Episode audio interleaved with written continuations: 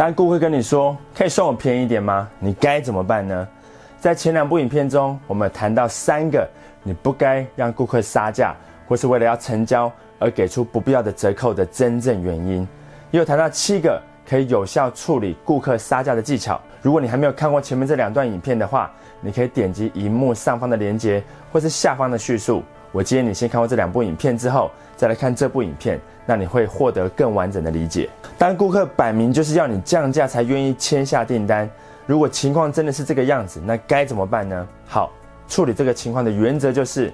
当顾客要求你一定要降价才愿意买的时候，你也要相对的跟顾客要求一些东西作为交换。例如，你可以说，我可以提供给您额外的折扣，如果你可以提高订单的数量，那我就可以给您额外的九折的优惠。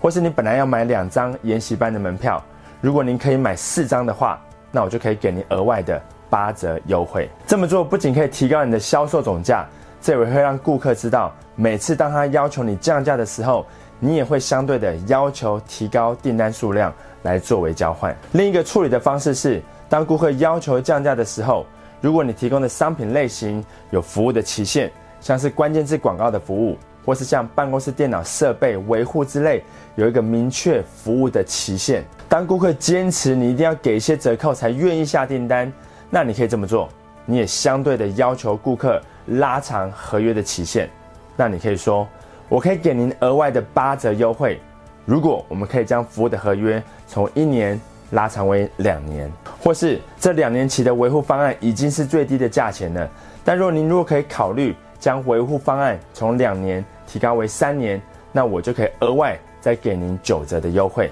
这样子你理解了吗？每当顾客要求你一定要降价的时候，你也要相对的要求顾客提高订单的数量，或是延长服务合约的时间来作为交换，这样子就可以避免掉顾客认为你的价格还有杀价的空间，让你可以维持住应有的利润，达到更好的业绩。OK，这个系列的三段影片来跟你分享如何有效的处理顾客的议价。如果影片内容对你有帮助的话，别忘了分享给你的朋友，也点击订阅频道。我每周都会跟你分享。关于业务销售、人际关系以及任何我认为可以帮助你发挥潜力、改善工作与生活的知识跟技巧，我是张麦克，那我们下次见。